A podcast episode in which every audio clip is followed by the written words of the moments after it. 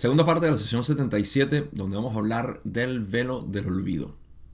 Fascinante. Fascinémonos.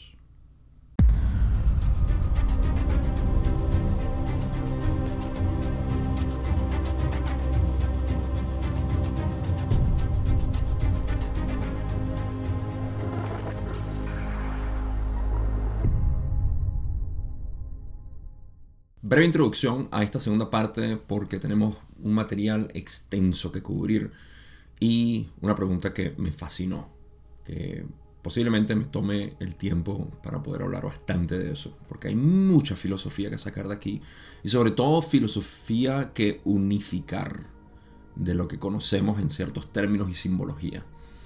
Ahora, la pequeña introducción va a ser únicamente para recordar que estamos hablando de la mente arquetípica precisamente sobre la elección.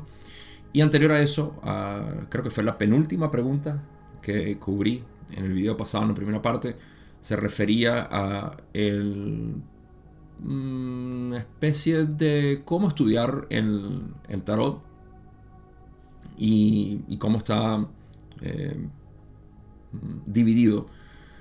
La mente arquetípica está dividida en tres, así que vamos a hacer eh, una pequeña eh, en esto. Antes de hacer refrescada tengo que decir, eh, de nuevo, repitiendo, estudiar el tarot a través de la ley del 1, sobre todo el formato que yo lo estoy haciendo, va a ser muy difícil. Si acaso esto que sea un abre boca para aquellas personas que quieran adentrarse a estudiarlo más. Mi mayor recomendación es que lean los libros y que los lean y los relean y los relean, particularmente el libro 4, pero necesitan los otros libros también para poder eh, sintetizar lo que significan todas estas simbologías y eh, palabras y conceptos, etc. Así que bueno, con eso en mente, eh, como se explicó en el video pasado, la, la, mente arquetípica en el tarot se divide en tres ciclos, mente, cuerpo y espíritu. Cada ciclo está compuesto de siete arquetipos, que son de la matriz hasta la gran vía, siete.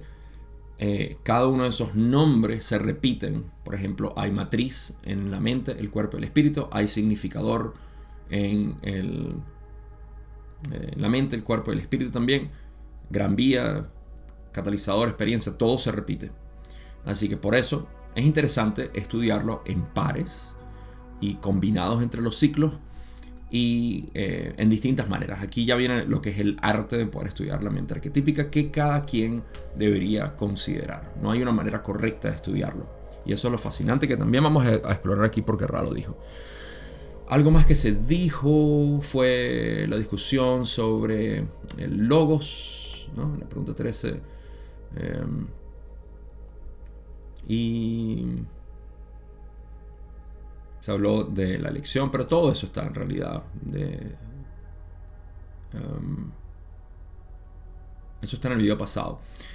Lo otro que quería mencionar que se va a expandir aquí bastante es lo que es la elección de este logos como em, dar libre albedrío a las entidades. Esto es algo que a mí me costó un poco eh, materializar en mi mente y la manera como yo lo interpreto y lo veo ahora, sobre todo después de esta segunda lectura de esta segunda parte, la voy a explicar. Tiene que ver con el libre albedrío que tenemos nosotros, pero en realidad, ¿quiénes somos nosotros? Es la pregunta.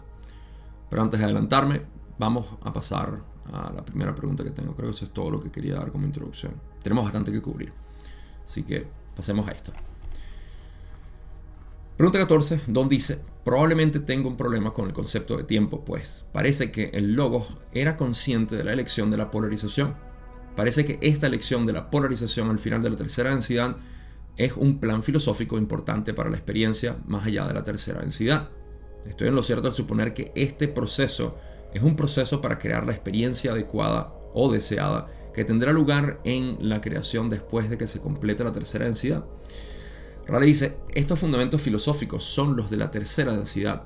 Por encima de esta densidad permanece el reconocimiento de la arquitectura del logos, pero sin los velos, que son una parte tan integral del proceso de hacer la elección en tercera densidad. Muy buena pregunta, muy buena respuesta, como siempre. Em, primero, esto lo vamos a ir expandiendo, así que no, no voy a, perder mucho tiempo aquí. Pero eh, Don está pensando que la elección de la polarización al final de la tercera densidad eh, es una parte crucial, y, lo es, eh, para el plan filosófico de, del logos en la experiencia más allá de la tercera densidad. Entonces, Pregunta, ¿estoy en lo cierto suponer que este proceso es un proceso para crear la experiencia adecuada o deseada que tendrá lugar? Ah, esto es completamente cierto, ¿ok? Em, es completamente cierto que la base de las experiencias en las próximas densidades dependen de tercera densidad. Eh, porque es la experiencia general del logos. En esencia, el logos quiso experimentar, al menos aquí en la Tierra, que es el ejemplo que tenemos, funciona de esa manera y varía por supuesto de los distintos planetas, que son otras experiencias específicas, eh, con otra... o una mente arquetípica un poco variada, aunque muy similar, muy, muy similar por supuesto. Eh, podemos decir que la misma mente arquetípica logoica, pero con diferentes influencias. Estos fundamentos filosóficos son los de la tercera densidad, lo que es la mente arquetípica. ¿sí? Eh, esa es la parte que dice Ra son filosóficos de la tercera densidad. Por encima de esta densidad permanece el reconocimiento, pero no está el velo. Por ende, eh, se reconoce la arquitectura, pero no, no se vive bajo esa arquitectura, que es la de, propia de tercera densidad.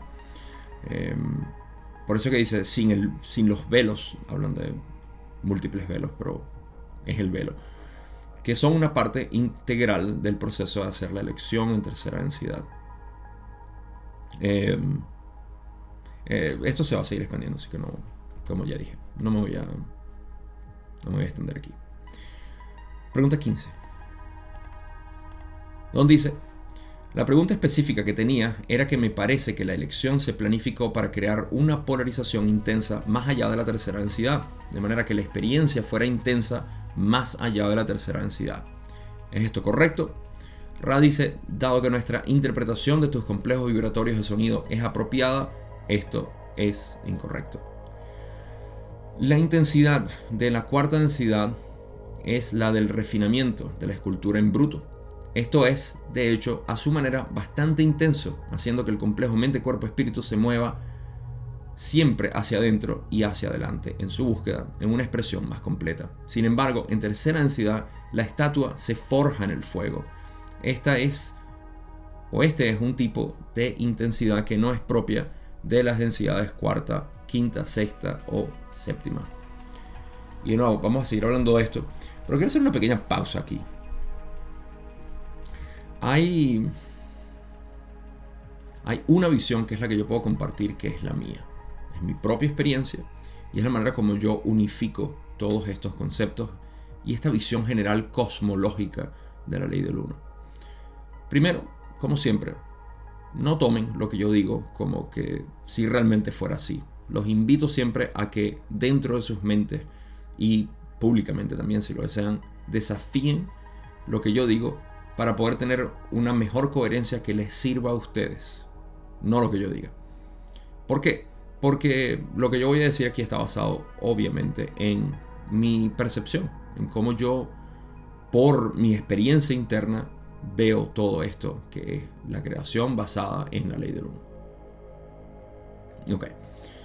Eh, dice algo similar en cuanto a la pregunta de Don, porque Don está preguntando, era que, ok, la elección que se hace en tercera densidad determina la intensidad de la experiencia más allá de tercera densidad, lo cual es incorrecto.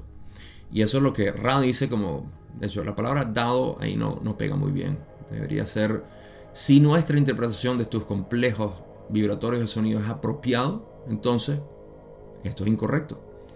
Si interpretamos bien tu pregunta en el sentido de que la elección intensifica la experiencia más allá de tercera densidad, entonces esto no es correcto. ¿Por qué?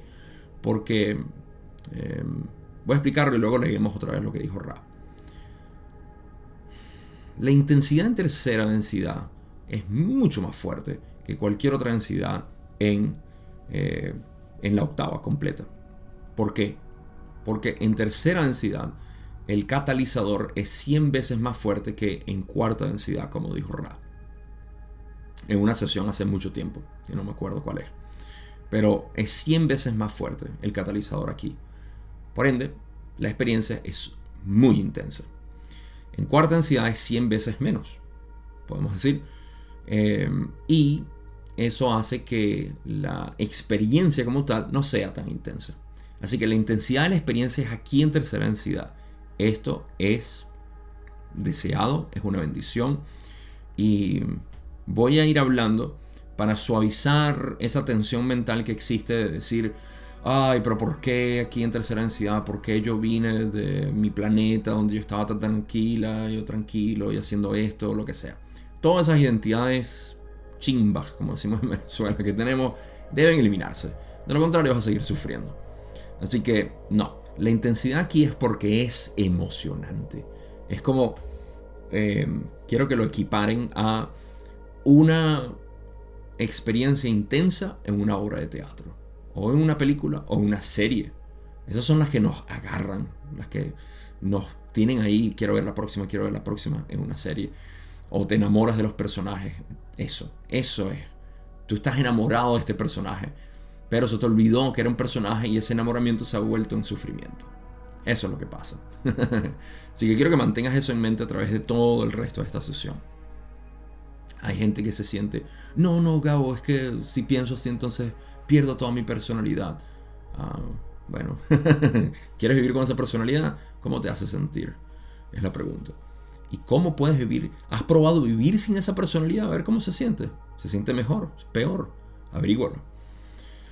Entonces, dentro de todo esto, em, la tercera densidad es esa parte intensa que fabrica a la experiencia que se va a seguir experimentando en cuarta, en quinta y en sexta y en séptima.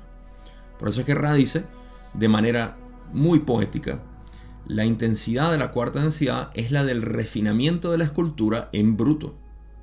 Pero en tercera densidad es donde se forja en fuego esa estatua. ¿sí? Em, y sí admiten que en cuarta densidad hay una intensidad. Hay una intensidad de forjar. Pero lo más fuerte pasó en tercera densidad. Así que eso es un indicativo de que aquí en tercera densidad pero ¿qué quiere decir eso, Gabo? Al final es de la experiencia, ¿eso quiere decir que voy a sufrir mucho? No. Bueno, la experiencia de tercera densidad para poder llevar la estatua ¿ok? a cuarta densidad para refinarla, tiene que ser elección. ¿Cuál es la elección? La elección es dos. Ser separado, ser unificado. Literalmente interprételo ambos. un ser separado o un ser unificado o ser en el verbo de ser, ser separado. ¿Te gusta ser separado de los demás? ¿Te gusta ser unificado con el resto? ¿Cuál de esos dos es tu elección y cómo trabajas en esa elección? ¿Cómo te polarizas basado en esa elección? Es tan simple como eso. El trabajo de tercera densidad no es difícil. Lo que es difícil es decidir. Y esa elección es lo que nos cuesta. Porque todavía tenemos muchos patrones, sobre todo en esta sociedad, que están metidos en el es que yo debería ser, porque yo debería ser, y no, mejor no debería ser, porque es que verdad estoy tan indecisa en todo esto, porque cuando haga, ¿no? Y si esto está bien, en la metafísica, que es lo que me alivia, ¿no? Porque después me hace sufrir cuando pienso no sé qué. Esa incertidumbre es lo que es la congoja de la humanidad completa en términos espirituales. En términos espirituales, toda la congoja humana es por falta, falta, falta de elección. Entonces, lo importante es eso. Pero la mayoría de las personas no tienen ni idea de lo que significa la elección. Bueno, los que estudiamos la filosofía de la ley de uno, al menos podemos hablar de esto como servicio a otros y servicio al yo. Podemos identificarlo y ver, bueno, más o menos mi vida sí se va por aquí y quiero hacer más de esto y lo otro.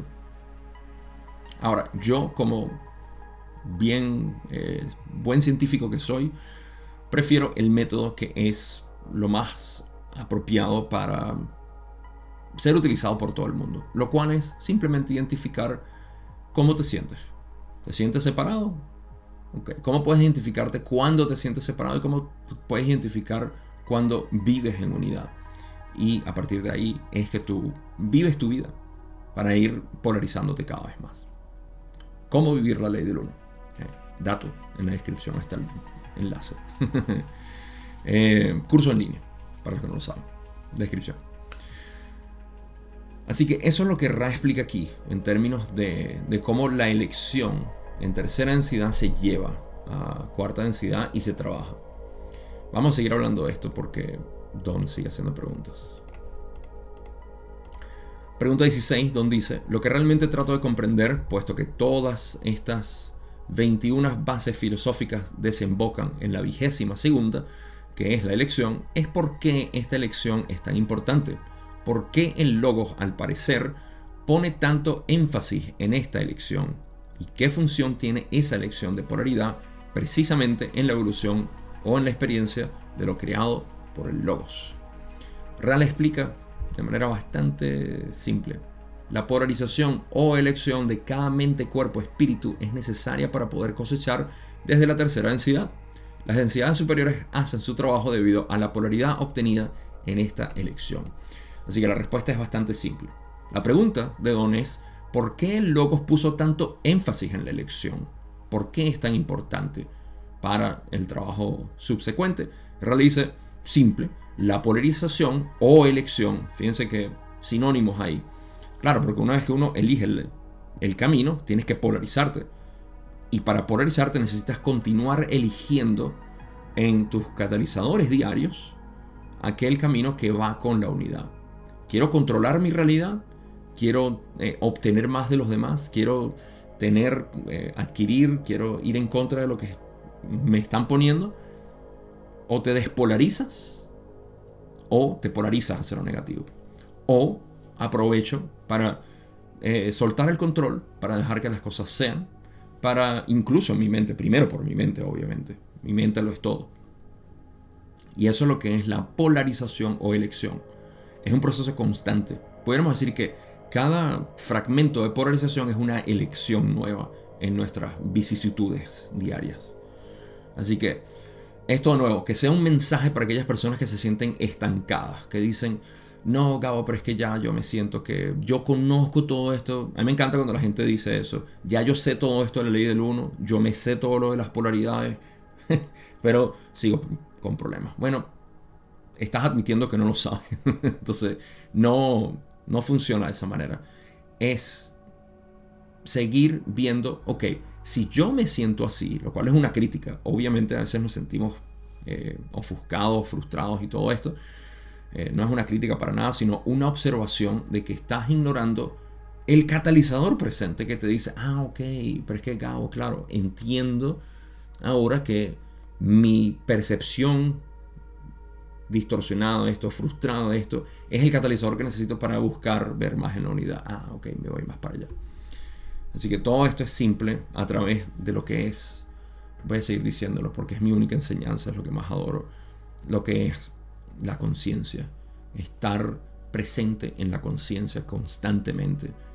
Ni te das cuenta de cómo se libera tu mente, porque no hay nada objetivo, es simplemente una presencia constante ahí. Ah, es exquisito.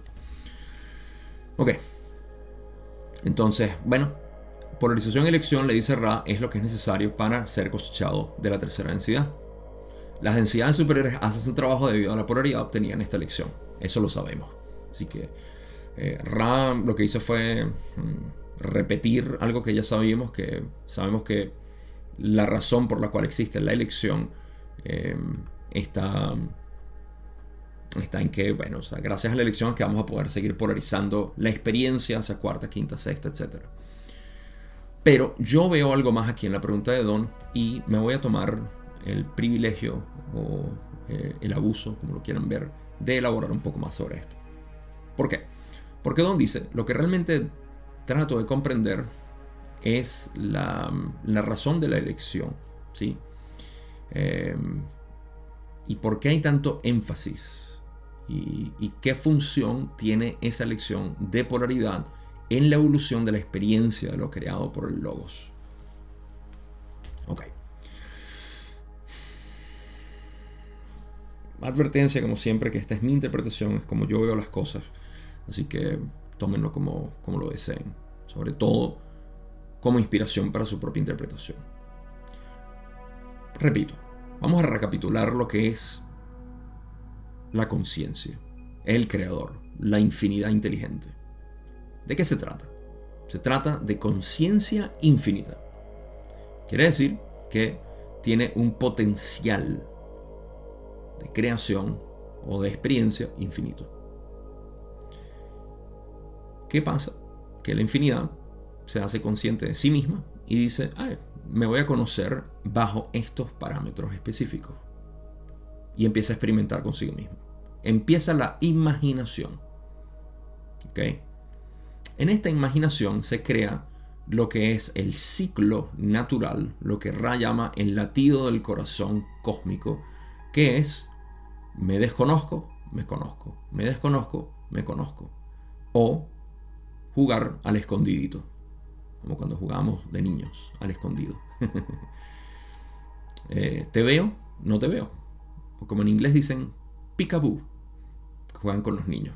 Y sabemos que los niños, como buenos representantes, como buenos embajadores de el creador, lo que les encanta es jugar eso. Juega con un niño escondiéndote y saliendo otra vez, para que veas la risa del creador ahí. Nota cómo el bebé lo hace también. Apenas lo aprende dice, me puedo esconder. Y me ven otra vez. Hazlo de adulto. Es divertido también. Ah, vamos a hacerlo. ¿Me ven? No me ven.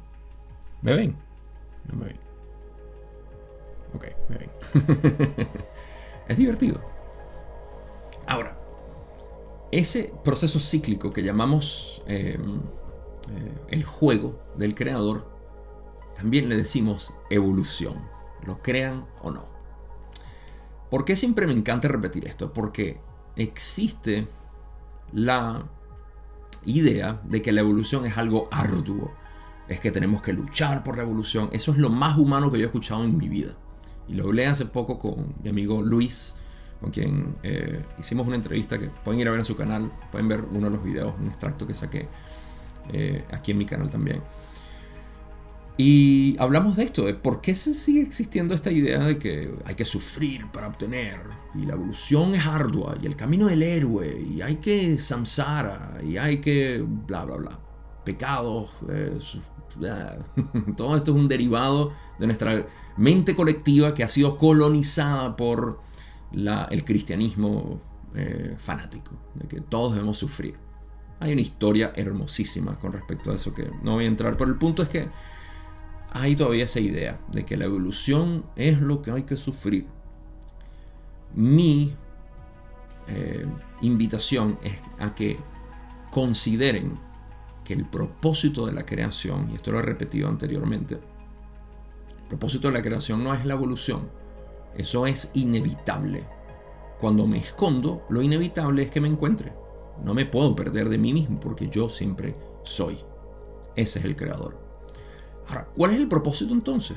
Si esto va a ocurrir, ¿para qué me escondo? ¿Cuál es la razón por la cual un niño se esconde? ¿Por qué yo hago esto? Para que luego me puedas ver otra vez. Simple. Experiencia. El propósito de la creación es experiencia. Es diversión. Es lo que llamamos lila, juego, en sánscrito. ¿sí? Y por eso es que en el cielo los ángeles están tocando trompetas, no porque hay una corte celestial y está el rey ahí sentado y tocan tu, No. es una fiesta, es un, es un jazz lo que tienen ahí montado. Al menos eso es lo que querían mostrar simbólicamente. Es un juego. Y los ángeles bailan para Dios. ¿Sí? Toda la creación baila para sí misma. ¿Qué tiene que ver todo esto, Gabo? Es tu pregunta. Con lo que acabamos de leer. Bueno, porque Don está preguntando que cuál es el propósito de la elección. La elección está incluida precisamente para intensificar la experiencia de evolución. Ah, Ahí tenemos todo.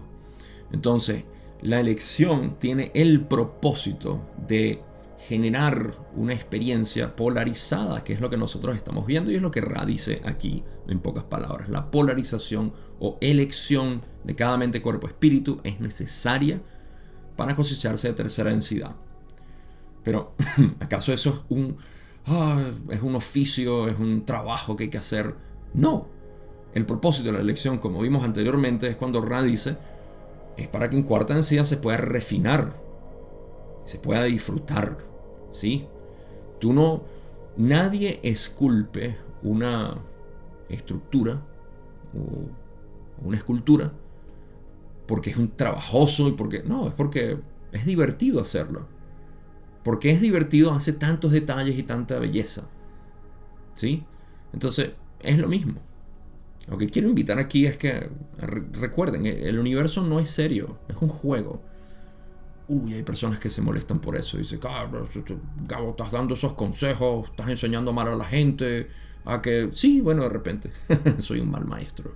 Yo tenía tiempo que no decía eso. que me da risa, de verdad me da risa.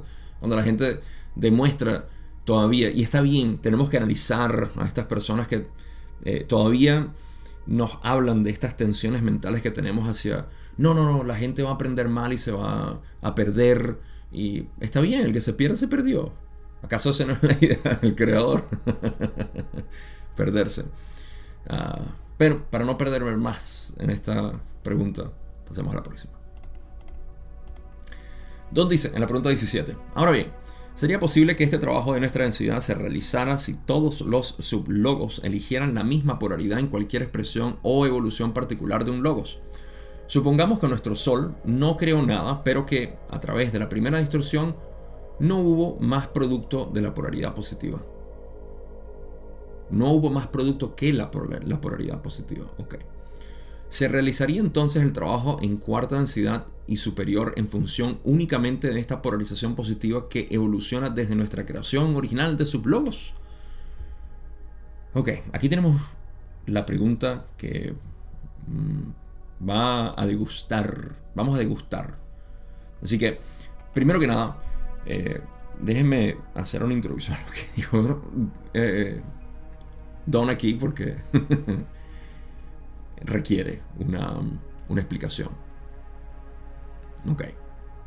Está poniendo un ejemplo. Vamos a poner el ejemplo en el que un logos como este no, no tenía recursos de nada, sino que simplemente decidió tener polaridad positiva. ¿Ok? ¿Cómo sería o se, se, realizaría este trabajo en cuarta densidad y superior en función únicamente de esta polarización positiva? Porque recuerda, lo que veníamos hablando es que eh, cuarta, quinta y sexta están definidos básicamente por la elección que hagamos aquí. Y la elección está basada en polaridad, positiva o negativa.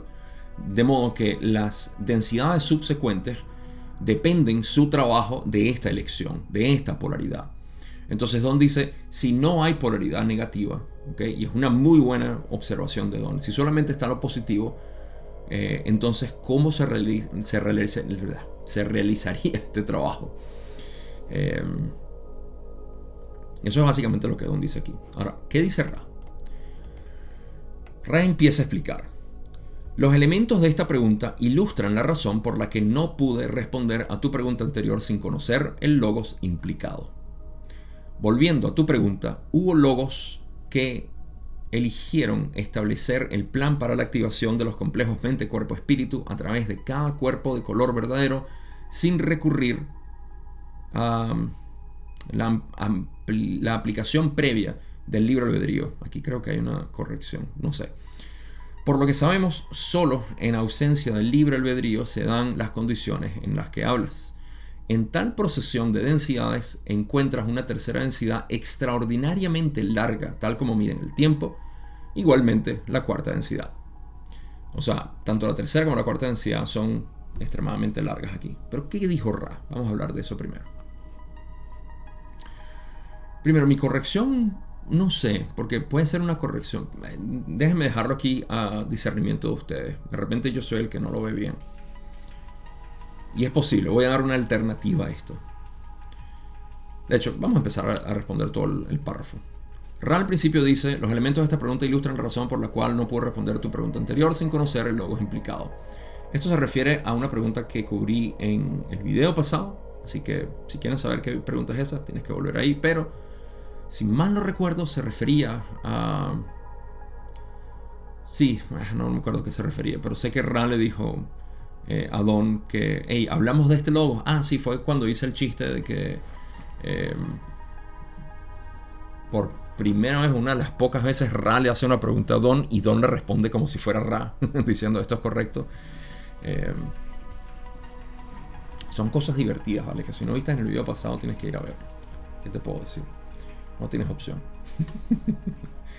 ok, eh, volviendo a la pregunta. Bueno, ah, la razón es porque dependía, ¿sí? Don no, especificó en esa pregunta si era un logo con velo o sin velo. Así que ahora Ra dice, ah, por eso es que no te pudimos decir la última vez. Ahora, volviendo a tu pregunta, hubo logos que eligieron establecer el plan para la activación de los complejos mente cuerpo-espíritu a través de cada cuerpo de color verdadero sin recurrir a la aplicación previa del libro albedrío. Mi pequeña eh, corrección aquí, o pregunta más bien, es ¿por qué Ra dice complejos mente, cuerpo, espíritu, donde no hay eh, la aplicación previa del libro albedrío? Porque en mi entendimiento, el libro albedrío es dependiente del velo. En pocas palabras, el velo establece que nosotros no tengamos conocimiento de quiénes somos. Por ende, tenemos lo que pudiéramos llamar libre albedrío dentro de la creación. ¿Cómo lo podemos ver? Porque te puedes sentir como que eres algo separado. Y ciertamente nuestra sociedad ha evolucionado pensando que es separada del universo. Tenemos un ejemplo perfecto de lo que significa tener libre albedrío. Sin ese libre albedrío, no es que, esto es una aclaratoria que voy a hacer a su debido momento, pero establezcan libre albedrío simplemente como el logos perdiéndose en su propia creación. Voy a poner un ejemplo que quiero que sigan utilizando, que es el de la imaginación. Todos tenemos imaginación, pero en nuestra imaginación no tenemos libre albedrío. Me, mm, explico aquí. Cuando tenemos imaginación, cuando imaginamos algo, nos, imaginamos un personaje. No somos realmente, a pesar de que podamos imaginarnos nosotros ahí. Ok, ponte que te imaginas a ti en tu propia imaginación. Pero tú sabes que tú eres ese personaje. ¿Ok? De modo que en tu imaginación tú puedes crear otros personajes o jugar con personajes que existen en tu realidad. sé lo que haces cuando nadie está viendo. Entonces, en tu mente estás imaginándote todo esto, eh, ciudades, personas, actividades, eh, todo tipo de aventuras y eh, de fantasías que se nos ocurren. De niños siempre hacíamos esto, ¿no?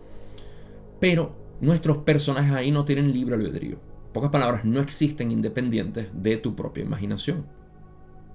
A pesar de que están hechos de tu imaginación. Tú mismo sabes. Ahora, ¿qué tal si tú te pudieras perder en tu imaginación? Y tú dijeras, mm, voy a crear un personaje así, voy a hacerlo de esta manera, y va a estar en este ambiente, y va a hacer aquello y todo esto, y yo me voy a perder ahí.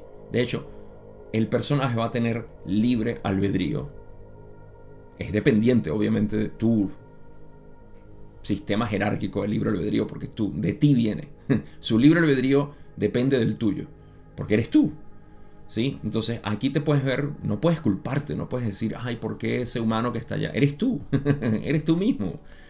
Eh, ¿Por qué no lo ves? Es la pregunta. Pero estás perdido, estás perdido y tienes libro albedrío. A eso es lo que se refiere aquí con lo de los logos, que eligieron libre albedrío para sus sub-sub-logos pocas palabras, nosotros, los humanos. Pero hubo logos que eligieron establecer el plan para la activación de los complejos mente, cuerpo, espíritu. Aquí es donde yo pienso que la activación no debería ser de los complejos mente, cuerpo, espíritu, sino de los mente, cuerpo, espíritu. Porque no hay complejo. El complejo se, se agrega luego del velo. Pero puedo estar equivocado. De repente sí existen complejos mente, cuerpo, espíritu que no tengan libre albedrío, pero no sé cómo. Ahí sí es verdad que se me descompone la, imaginación a mí. Em, pero es posible, no sé. Ya más adelante se me ocurrirá algo de repente. Por lo que sabemos, solo en ausencia del libre albedrío se dan las condiciones de las que habla. Ahorita vamos a esas condiciones. Pero en la ausencia de ese libre albedrío donde eh, no estás perdido en tu creación, en tu imaginación, se dan esas condiciones. ¿Cuáles son esas condiciones? Las que Don dice, solamente hay eh, el camino positivo, por así decir. Ahora, tengo que ser más específico aquí, porque hay términos que empiezan a confundir y lo lamento. No puedo hacer un mejor trabajo que este. Em, al menos no bajo las condiciones actuales. Em, ¿Qué sucede? El camino que, o, el ejemplo que, expone Don aquí, tengo que, corregirlo un poco. Porque dice, ah, supongamos que nuestro Sol no creó nada, sino que a través de las primeras distorsión no hubo más que el producto de polaridad positiva. Primera corrección científica, no existe polaridad positiva sin polaridad negativa. ¿Ok? Así que esta, esta pregunta contiene imperfecciones, diría yo. No existe trabajo eléctrico sin una carga negativa o carga positiva, necesitas tener ambas. ¿Ok? Por ende, ahí está una de las pequeñas imperfecciones. Tiene que existir la polaridad negativa. Sin embargo, dentro del caso hipotético que Don habla, es posible que esto ocurra, porque no se trata de polaridad positiva em, como tal en términos, en pocas palabras. Cuando no había velo, también había polaridad positiva y negativa porque esto era parte de la creación. Es como decir, ¿había dualidad? Claro que había dualidad. Eh, lo que no había era el velo que permitía la posibilidad de generar el servicio al yo. Esa es la diferencia. Ahí se genera la polaridad negativa del servicio a otros. Por eso es que esto también le llamamos el camino positivo, es el camino de la verdad. Porque es el camino que sin el velo se reconoce lo que es. Y a eso es lo que Don se está refiriendo aquí. En ese escenario donde no había velo, entonces, ¿cómo, cómo se realiza la, la evolución a través de las densidades? Y bueno, claramente, esto lo vamos a ir explorando más adelante en otras sesiones, pero eh, la situación es bastante eh, tenue, es... Claro, porque todo el mundo sabe que estamos conectados. O sea, no hay... Tú eres el creador, yo soy el creador, aquel es el creador, todo es el creador, todo aquí está bien, vemos toda la conexión. No hay un velo del olvido, no hay una, una, intensidad de experiencia como estábamos hablando anteriormente. Entonces, em, para aclarar eso, a eso es a lo que se refiere. Se refiere a la polaridad negativa del servicio al yo no existe. Es únicamente en tercera densidad donde se puede fabricar esa idea. Por eso es que llamamos el camino de lo que no es, de lo falso. El ser separado no existe, pero podemos creer en él. Y eso es lo que yo hablo en mis enseñanzas con el camino directo, que lo único que tenemos que hablar es el ser separado. ¿Te crees un ser separado? Bueno, el ser separado hace dos cosas. Uno, darte la posibilidad, si lo deseas, de polarizarte en lo negativo y dos, de mantenerte em, atascado, es la, pregunta, la palabra. Atascado porque, sí, te sientes que estás ahí, que no sabes, que sí, indeciso, como estamos hablando hace rato. Toma una decisión. O es chicha o es limonada. Em, una de las dos. Se realizará entonces el trabajo en cuarta densidad. Bueno, ok. Sí, entonces, eh, habiendo aclarado eso, tenemos que em, estas condiciones se dan, las condiciones de no polaridad negativa, en este caso, no, no existe un opuesto al servicio a otro. Por ende, ni siquiera existe servicio a otro, simplemente sería para mí servicio. Servicio al uno, servicio al, al único, que es lo que somos. Entonces es una experiencia muy tenue, sigue siendo una experiencia, por ende hay dualidad, pero no existe la polaridad negativa en términos de ética eh, que llamamos servicio al yo. En tal procesión de densidades, estamos hablando todavía de la que no existe el servicio al yo, eh, encuentras una tercera densidad extraordinariamente larga, tal como mide el tiempo, igualmente la cuarta densidad, claro, porque no hay necesidad. Pero Ra explica esto aquí.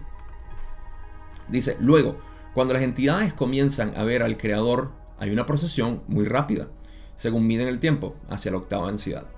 Esto se debe al hecho de que el que no sabe no se preocupa. Ilustrémoslo observando la relativa armonía y la cualidad inmutable de la existencia en una de sus, como ustedes la llaman, tribus primitivas. Las entidades tienen los conceptos de legalidad y tabú, pero la ley es inexorable y todos los eventos ocurren como están predestinados. No existe el concepto de lo correcto y lo incorrecto, lo bueno y lo malo. Es una cultura monocromática. Así que, buen ejemplo aquí de cómo funcionaría todo esto. Em, primero, el que no sabe no se preocupa. ¿Cuál es esa preocupación? La preocupación es de conocer al creador. Cuando el creador está perdido en su creación, digamos, no perdido, para utilizar un término diferente. Cuando el creador está relajado en su creación, no tiene deseos de regresar a sí mismo. Por ende, no hay una intensidad de búsqueda. Eso hace que se quede relajado en su creación. Mira, yo te puedo hacer daño y nos reímos porque sabemos que no te va a hacer daño. Aunque si vas a sentir algo, mira, mira, te va a doler. ¡Ay, qué rico! Pero en realidad no es un dolor. Tenemos control sobre el dolor y todo esto. no hay este velo. Eh, fascinante esta cosmología, ¿no? Eh, entonces, claro, el que no sabe no se preocupa. Ahora, cuando las entidades comienzan a ver al creador, entonces sí se acelera la, evolución. Pero esto era aburrido para el creador. Y ahorita vamos a hablar de eso. ¿Por qué era aburrido? Entonces, eh, nos dan el ejemplo de unas tribus primitivas donde tenemos conceptos de legalidad y tabú, pero la ley es, inexorable y todos los eventos simplemente pasan como tenían que pasar. No, no hay problema, todo está bien. No existe el concepto de lo correcto o lo incorrecto. O sea, ese justiciero todavía no existe. lo bueno y lo malo. Es una cultura monocromática. Ahora aquí viene la parte que me fascina. En este contexto puedes ver que al que llamas Lucifer, leo otra vez.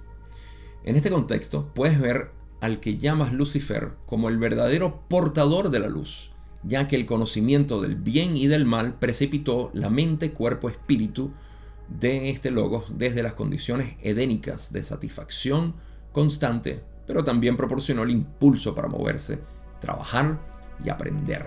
Así que Primero, déjenme normalizar esto. Eh, en términos metafísicos y dependiendo a quién tú escuches y qué libros leas y cómo te, relaciones con estos términos que son eh, simbólicos. Lucifer tiene muchísimas interpretaciones. La agenda de Lucifer. ¿Cuál es la agenda de Lucifer? Eh, la metafísica luciferiana. Todo esto. En nuestra cultura la palabra Lucifer ya suena a demonio. Así que me encanta que Rayo utilizaba la palabra contexto en este párrafo porque necesitamos contexto. Así que, mira, quien sea que hable de Lucifer tiene su propia filosofía y no debería mezclarse con la ley del uno. ¿Por qué? Porque confusiones pasan a raíz de esto.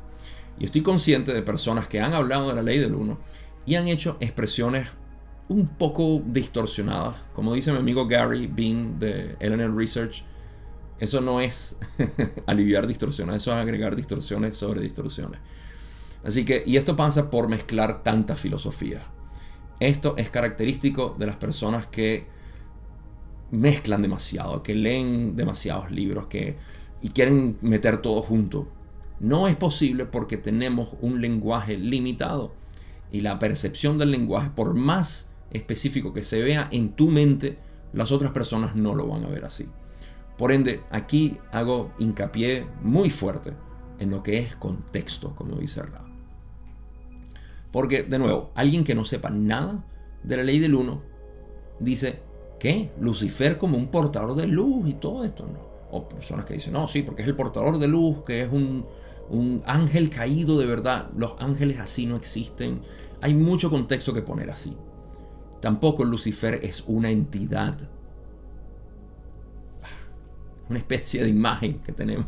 Así como, sí, tú existes, pero la imagen de ti no existe. Si eso se puede entender. Esto es lenguaje no dualista, y yo sé que lo puedes entender porque trata de escribir tu imagen. No puedes, Por ende, no existe. Intentas describirla, llegas hasta cierto punto y después te dicen, no, está incompleta mi imagen. Porque tu imagen es impermanente. Por ende, no eres tú. Ahora, en este contexto, Lucifer es el verdadero portador de la luz porque trae el conocimiento. Más que nada yo diría que trae el discernimiento. El discernimiento, de, el discernimiento del bien y del mal. Eso fue lo que precipitó a la mente, cuerpo, espíritu del logos, de este logos, desde las condiciones edénicas de satisfacción constante, pero también proporcionó el impulso para moverse, trabajar y aprender. De esta misma persona que he visto malas interpretaciones en la ley del uno, escuché una vez decir em, que aquí en la tierra no había eh, velo en algún momento. Y de aquí me parece que parte su mala interpretación al decirlo, porque esto no es cierto. Esto es una pequeña eh, corrección que yo he escuchado y he dicho, bueno, ah, que quede como quede. Pero ah, me parece que aquí es donde pudo haber salido esta confusión de pensar que en este logos habían condiciones edénicas. No, estamos hablando de la galaxia como tal. Ese es el logos al cual se refiere Ra aquí. ¿Por qué? Porque tenemos amplia evidencia de que aquí en el planeta Tierra, al menos en este ciclo maestro, que es el primero según entendemos, eh, de 75.000 años, aquí en el planeta Tierra había velo desde el principio. ¿Cómo lo sabemos? Porque Ra lo dice, desde un principio teníamos actitudes belicosas. Eso únicamente existe si hay velo. Si no, no hay. Entonces, eh, de nuevo, una vez más, eh, he escuchado todo tipo de, de confusiones en base a la interpretación ligera. Por eso es que yo digo, la ley del uno no es algo para tomar muy a la ligera y hablar. Al menos yo no. Yo, yo le tengo mucho, mucho cariño y respeto a esta filosofía como para eh, aventurarme a decir algo. Y por eso trato de cubrirme siempre todas las bases eh, antes de decir algo. Pero esto sí se los puedo asegurar. Por coherencia dentro del material eh, es así.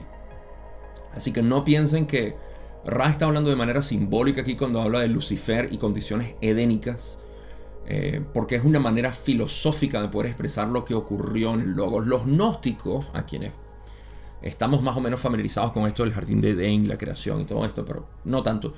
Eh, están más cerca, digamos, a eso. Los gnósticos hablaban también de Sofía, que eh, era básicamente la, eh, el, plenum de la galaxia, se invirtió en la Tierra, de, cayó en un sueño, etc. Y toda esta mitología, que es una manera de expresarlo. Los hindúes tienen su manera también de expresar esto en cuanto a Brahman, cómo se manifiesta, se me olvida cuál es eh, la primera eh, iteración de Brahman aquí. Bueno, todo, eh, todo esto es mitología para hablar de algo. Lo que estamos hablando, en esencia, es que la conciencia, y esto aquí se lo voy a poner de manera científica, la conciencia discierne la capacidad de poder crear esta, esta cápsula por la cual experimentarse de manera completamente separada y ver qué ocurre. Es parte de la experiencia infinita que puede tener. A eso se refiere esto aquí. Entonces sí, Lucifer, como lo conocemos, trae la luz en términos de que trae el discernimiento del bien y el mal. Y eso hace que la mente, cuerpo, espíritu de este logo, eh, desde las condiciones edénicas de satisfacción, entonces caiga. Esa es el, la caída del jardín de Edén, el expulsado. Eh, la misma conciencia se expulsó de su propio jardín de Edén para experimentarlo. Como el hijo pródigo que sale a disfrutar. Él mismo se fue. no tiene más nadie que culpar sino él mismo. Y al final regresa al Padre. Perfecto. Ok, me muevo em, para seguir hablando de lo que es este proceso.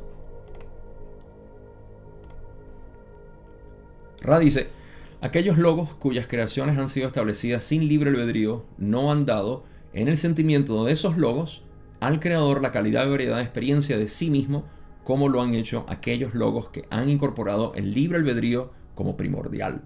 De este modo encuentras a esos logos moviéndose a través de los estados atemporales en lo que pudieras ver como un espacio-tiempo posterior para elegir el carácter del libre albedrío al dilucidar los fundamentos de cada logos.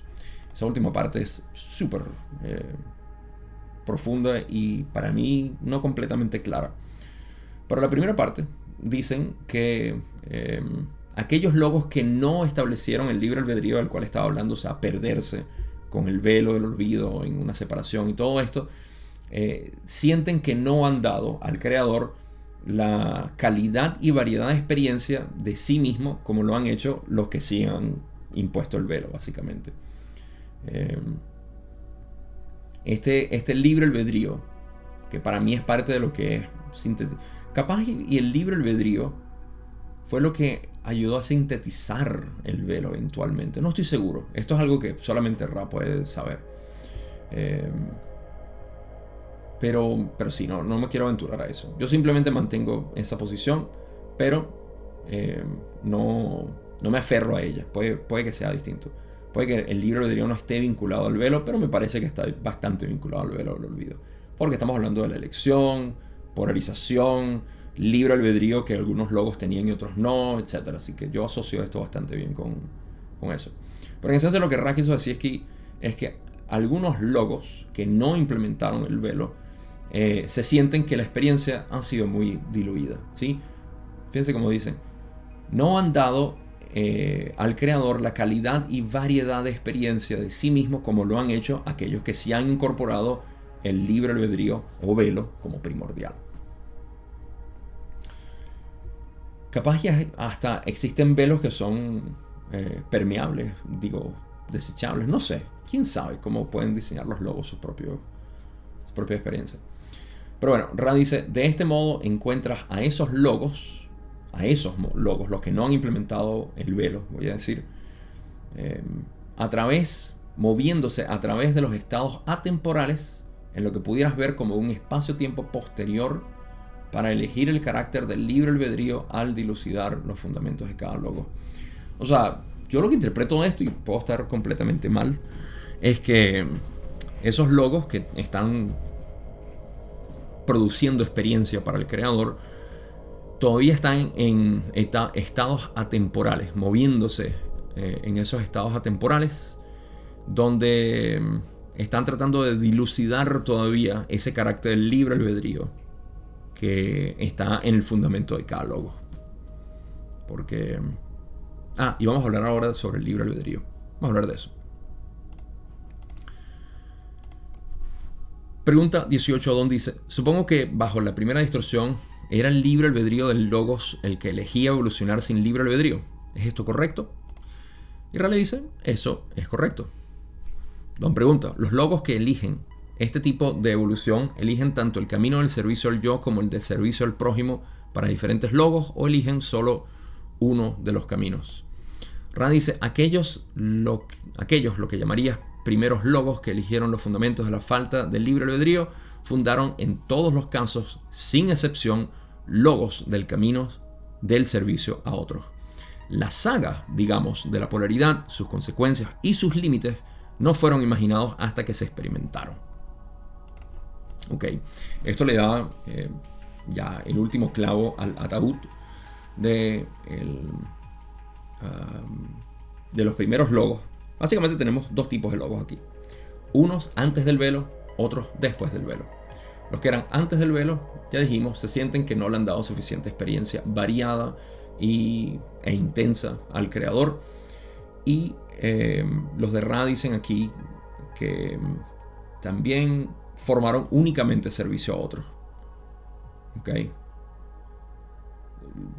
Esos son los logos de sin velo.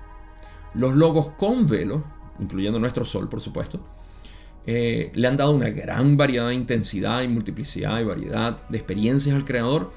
Y eso es gracias a la polaridad, consecuencias y límites que no fueron imaginados hasta que se experimentaron. En pocas palabras, eh, esto es reciente. Esta experiencia que estamos teniendo es reciente y es lo más fascinante que hay para cualquier imaginación.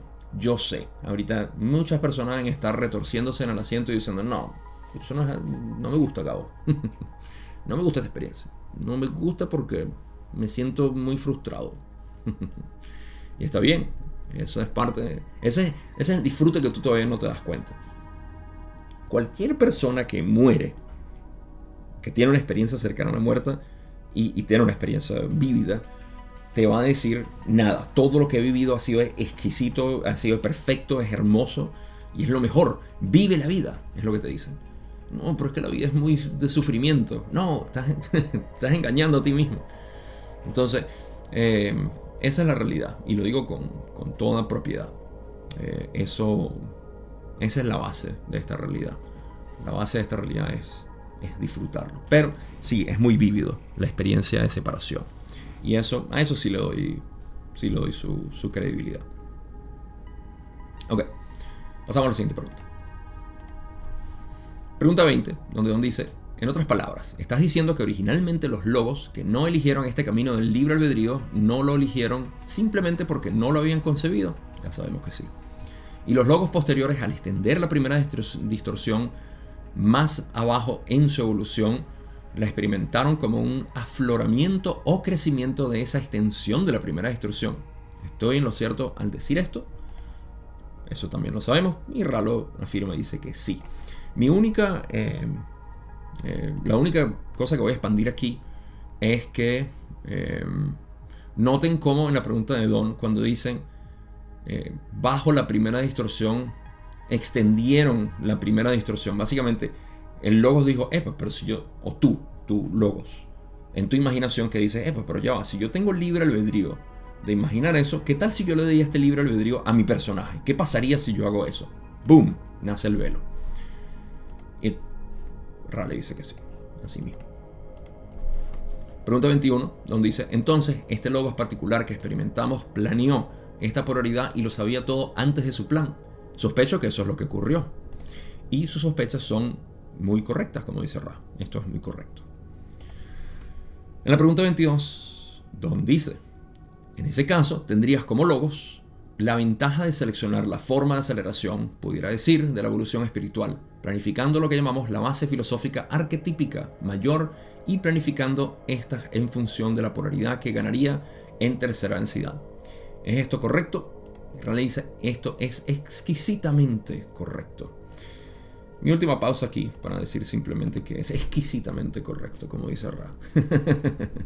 Claro, lo que Don está diciendo aquí es afirmando el hecho de que cada logos tiene la posibilidad de, bajo su base de datos, sus recursos disponibles, decir, bueno, sí, me gusta esto, me gusta lo otro, voy a configurarlo de esta manera y voy a tener la mente arquetípica que me provoque. Y a través de eso me experimento a mí mismo. Recuerda, el logos no es algo separado del creador. El logos es el creador potenciado, básicamente, para vivir. Es la conciencia eh, en movimiento que es la energía inteligente. Por eso el sol es energía inteligente, básicamente, en pura, pureza.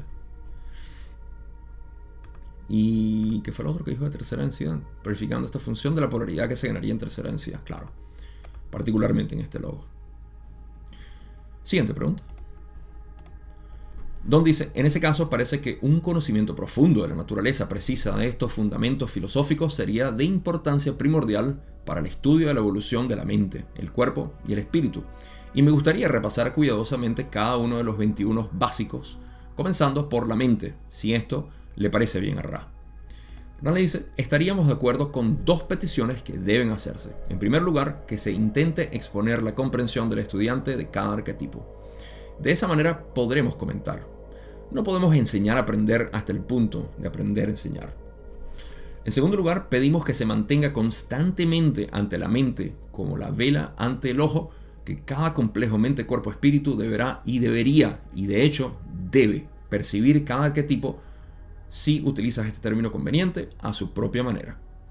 Por lo tanto, puedes ver que la precisión no es el objetivo, más bien, la calidad de la percepción del complejo de conceptos generales es el objetivo. Ok, fácil, esta está muy fácil. Lo digo, lo digo con toda honestidad. Em, primero que nada, ¿qué dice Don?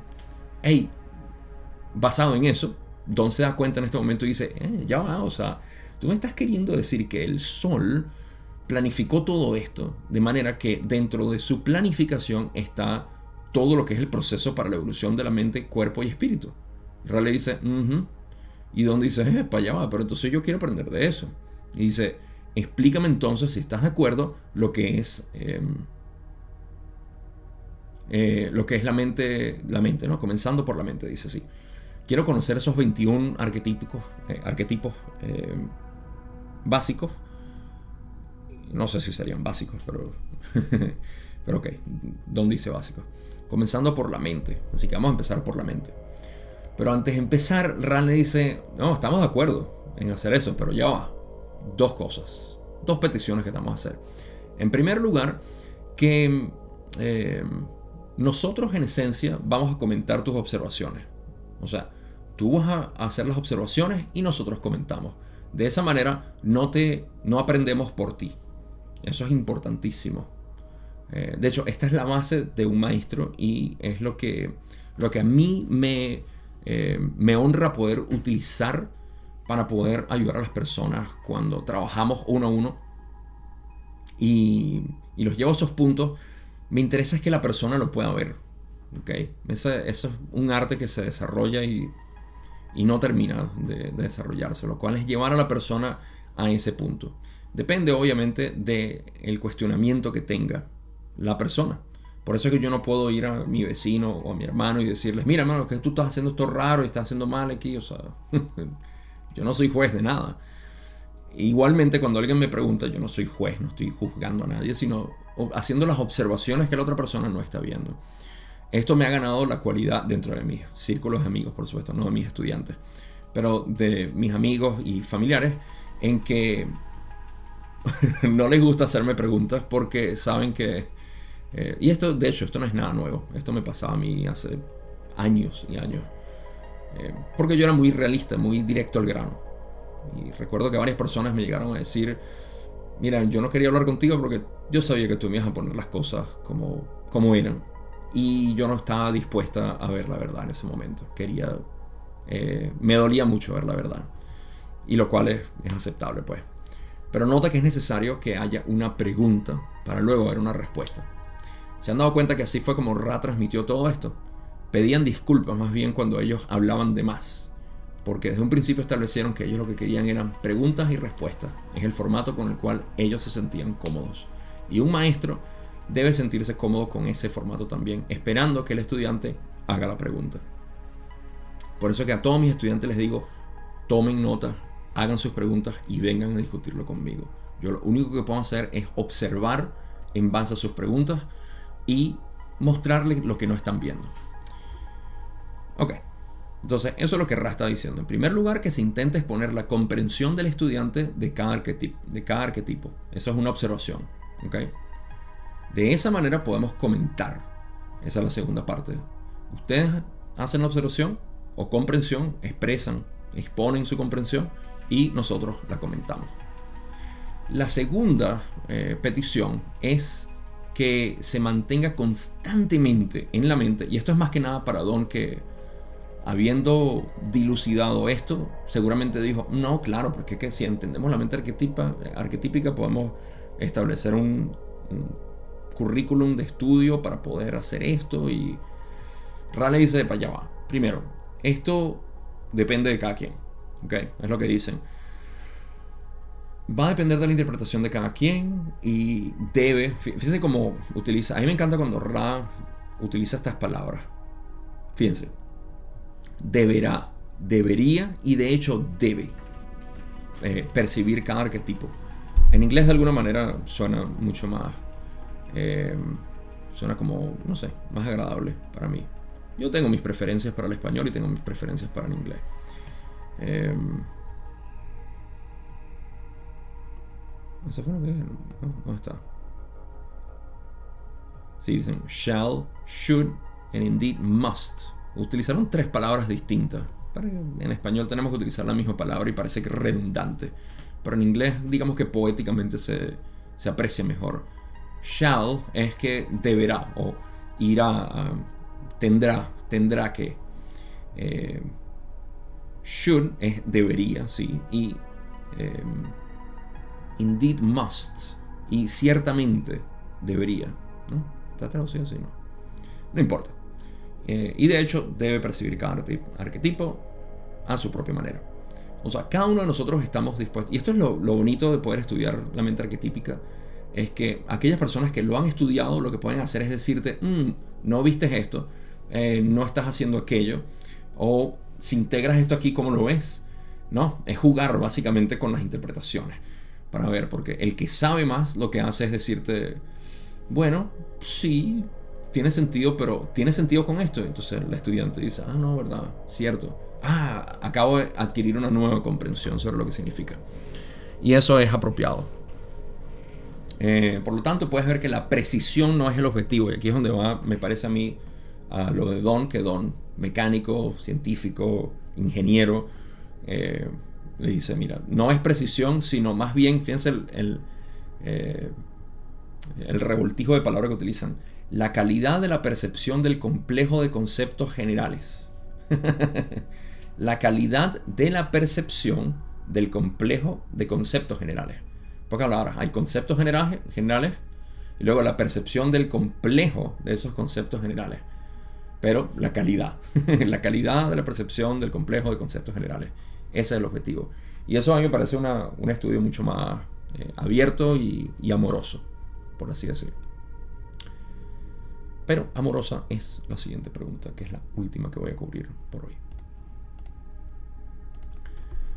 Don dice, ahora bien, hay varios conceptos generales que me gustaría estar seguro de que tenemos claros antes de entrar en este proceso. Y ciertamente me adheriré a las peticiones que acabas de exponer.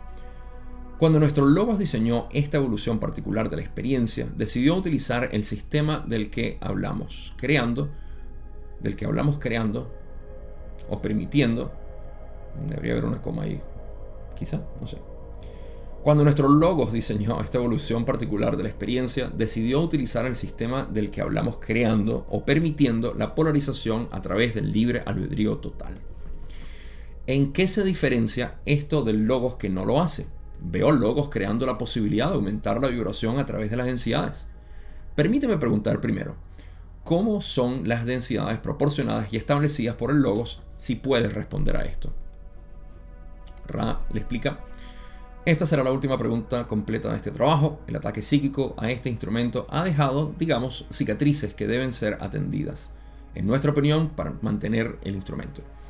Observemos su segunda densidad muchos llegan más rápidamente a la tercera densidad que otros, no por una eficiencia innata de catálisis, sino por oportunidades inusuales de inversión. Así, los de cuarta densidad pueden invertir en tercera y los de quinta en cuarta. Cuando se ha obtenido la quinta densidad, el proceso toma sobre sí un impulso basado en las características de la sabiduría cuando se aplica a las circunstancias. El propio logos, por tanto, en estos casos proporciona oportunidades de inversión si quieres utilizar ese término. Podemos preguntar si hay alguna consulta breve en este espacio-tiempo. Y ahí termina la sesión. Pero antes de yo terminar mi sesión, creo que Don hizo dos preguntas, pero solamente em, se le respondió a una. Porque dijo, déjame preguntar primero, y Ra, obediente, respondió la primera.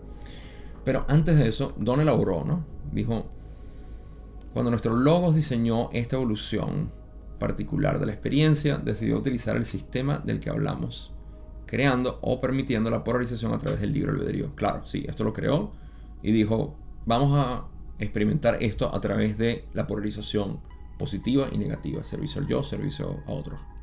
Ok, lo hizo consciente de eso. ¿En qué se diferencia esto? Ah, y tomen en consideración que el Logos también planificó este pulgar oponible que el mismo Ra dijo que es lo que nos dio la eh, tendencia a elaborar, armar cosas que eventualmente nos llevó a las guerras y todo lo demás. Así que este Logos quiso experimentar lo que es la guerra. Gabo, ¿cómo puedes decir eso? El logo es perfecto, es Dios y todo. Creo que tenemos una mala definición si estamos viendo que el Logos no disfruta todo como si el lobo estuviese llorando ante la guerra. Eso no funciona así. Y yo sé, yo sé, es, muy fuerte para algunas personas quitarle esa connotación a Dios tan misericordioso y todo lo demás, pero así no funciona la realidad, así no funciona tu imaginación. Tú eres, un, tú eres una persona muy cruel en tu imaginación, porque tú igual creas polaridad en tu imaginación.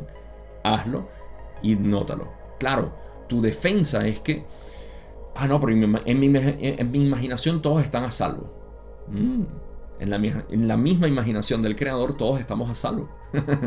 Por eso es que vamos directamente a la conciencia para despojarnos de todos estos temores, de estas inquietudes, de estas sensaciones de, ay no, pero es que pobrecitos nosotros, ¿cuándo el Logos nos va a salvar? Ah, me disculpan mi humor, pero yo, yo tiendo a divertirme muchísimo con estas percepciones. Es mi naturaleza. y, así funciona. ¿Por qué tan serio? Es la pregunta. Es la única pregunta que vale la pena. Ok, Em, entonces, ¿cómo las, eh, son las densidades proporcionadas y establecidas por el logos? Si puedes responder a esto. Eso es lo que realmente Ra responde. Pero me interesa la otra pregunta de Don cuando dice, ¿en qué se diferencia esto del logos que no lo hace? Esto no lo responde Ra. O sea, ¿en qué se diferencia el logos que hace esta planificación para tener dualidad de moralidad, como lo es el servicio al yo, el servicio a otros, a otros que no lo hacen? Y no lo sabemos porque Ra no lo responde. Pero Rassi dice que, eh, bueno, para que entiendas cómo funciona, porque esa fue la pregunta que Don hizo, ¿no? ¿Cómo son las densidades proporcionadas establecidas por el logo? Si puedes responder a esto. En base a la, discusión que se había eh, elaborado, Ra dice que la segunda densidad, por ejemplo, eh, da un ejemplo de cómo funciona la influencia, básicamente, entre las densidades. Acotación breve, cuando Ra dice observemos su segunda densidad, muchos llegan más rápidamente a la tercera densidad que otros. Se refiere a animales y plantas que desarrollan conciencias de sí mismos y esas conciencias ahora pueden ser encarnadas básicamente en un vehículo físico de tercera densidad llamado humano. Eso es lo que llamamos inversión hacia las, eh, las entidades. Ra lo explica, dice, esto no es por una eficiencia innata de catálisis, o sea, un animal no tiene una eficiencia innata, eh, no sé, un perro callejero o en, el bosque solo, eh, salvaje, no va a tener una capacidad de, porque es perro, mamífero, todo esto que un reptil que tú tengas en tu casa y le inviertas en amor y todo esto, son dos criaturas completamente distintas, pero depende de su ambiente lo que hace que se invierte. Por eso es que Ra dice, sino por oportunidades inusuales de inversión. Eso es nosotros los humanos. Eh, por eso es que dicen, así los de cuarta densidad pueden invertir en tercera y los de quinta en cuarta. Entonces nosotros los de tercera densidad invertimos en segunda densidad para acelerar su proceso. Los de cuarta invierten en nosotros en tercera densidad para acelerar eh, nuestro proceso. Y los de quinta en los de cuarta para acelerar el proceso de los de cuarta. Entonces hay un sistema jerárquico de eh, amor-luz, pudiéramos decir, que se eh, imbue lo que es la, la, mm, conciencia. Al final estamos hablando de densidad de conciencia, ¿no? De eso se trata todo esto, ¿no? Cuando hablamos de densidad de conciencia, o cuando hablamos de densidad, nos referimos a conciencia. Mayor conciencia, mayor densidad. Cuando se ha obtenido la quinta densidad, el proceso toma sobre sí un impulso basado en las características de la sabiduría, cuando se aplica a las circunstancias. Esto es el trabajo en quinta densidad, por así decir. Eh, y el propio Logos, en ese caso, proporciona oportunidades de inversión. Eh, según entiendo aquí, no estoy muy seguro, pero esto es lo que entiendo, en quinta densidad, eh, los de sexta, yo sé que en quinta, en cuarta hay maestros de quinta, en quinta creo que también hay maestros de sexta, pero no, sé, pone, en perspectiva y es para, para dialogarlo, ¿no? Entre estudiantes de la ley del 1, de saber si se refiere a que a que los de quinta, yo creo que no es que no usan los, a los maestros de sexta, porque Ra ha hablado que, eh, de hecho, la TUI son em, estudiantes de Ra, pero de repente la inversión es directamente del logo. Pudiéramos decir también, porque sabemos que los de sexta pueden, si deciden hacerlo, vivir en el sol. Entonces los de sexta ya están viviendo en el sol, así que son parte del sol. De modo que es ellos, el logo, no sé. Hay algo ahí que de repente mi distinción está mal, pero si quiero inventarme algo aquí sacado, descabellado de repente, es que en sexta densidad ya eres el logos, ya eres parte del logos. O sea, estás viviendo como parte del logos, no estás unificado con el todo, porque no has pasado a séptima densidad, que es donde se, se funde todo, pero estás ahí, sacándolo de la ley del uno. Ra habló de esto anteriormente, que los de sexta densidad pueden decidir vivir en el sol si lo desean. Así que el propio logos, por tanto, en estos casos proporciona oportunidades de inversión a los de quinta. Poco descabellaba mi, mi, conjetura aquí, pero es posible que, que, así sea. Porque los de quinta se invierten con los de sexta. Y si los de sexta están en el sol, entonces es el logo quien los invierte. Listo. Misterio resuelto. pero lo que está resuelto también es esta sesión. Vamos a terminar. Eh, y es hora de conclusiones.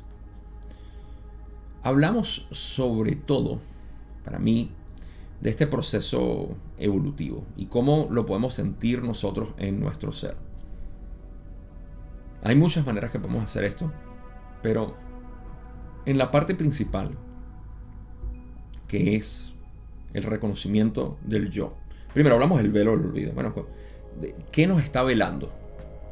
¿Qué no nos permite ver? Esto es algo en la mente arquetípica que no podemos, eh, no podemos quitarlo para vivir constantemente. Podemos vivir eh, en, en fe y conciencia de que es así.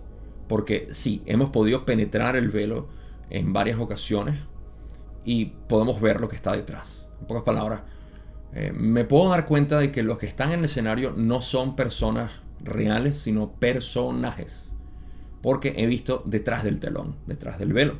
Y me di cuenta, ah, no, mira, es que hay toda una operación y he visto los, las personas que se, bajan del escenario, los veo ahí hablando distinto y abrazándose mientras que en, el, en, la, tarima estaban peleándose. O sea, no, no, no, esto no, no me... Yo, tengo fe en que esto que está pasando y tú le, le das por el codo así a tu, a tu pareja y le dices, no, mira, esto que está... No, no, cállate, que de verdad está pasando, mira. Y eso, eso es lo que está ocurriendo aquí en el planeta Tierra. Uno le da codazo así como que, mira, te das cuenta que, no, no, no, que esto es muy real.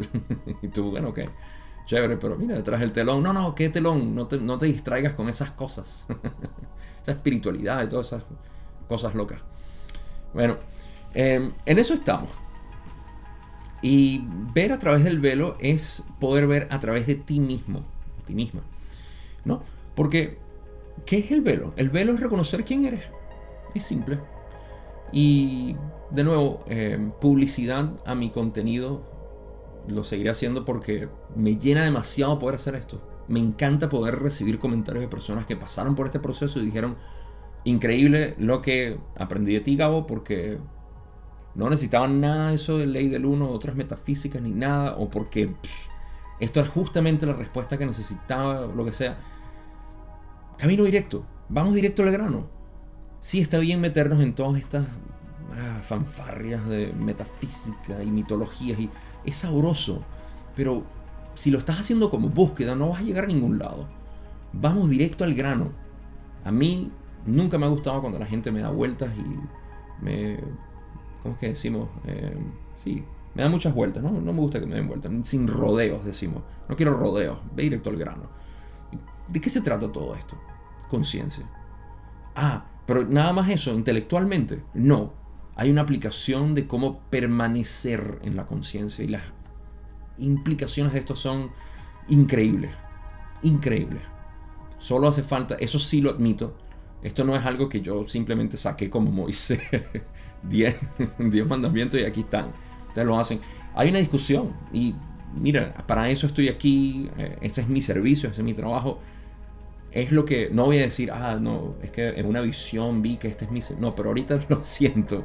O sea, esto es lo que yo tengo para dar, esta visión de que, hey, relájate, hay un telón detrás, o detrás del telón hay todas estas cosas, y tú puedes verlo. Tú puedes verlo porque tú eres el creador.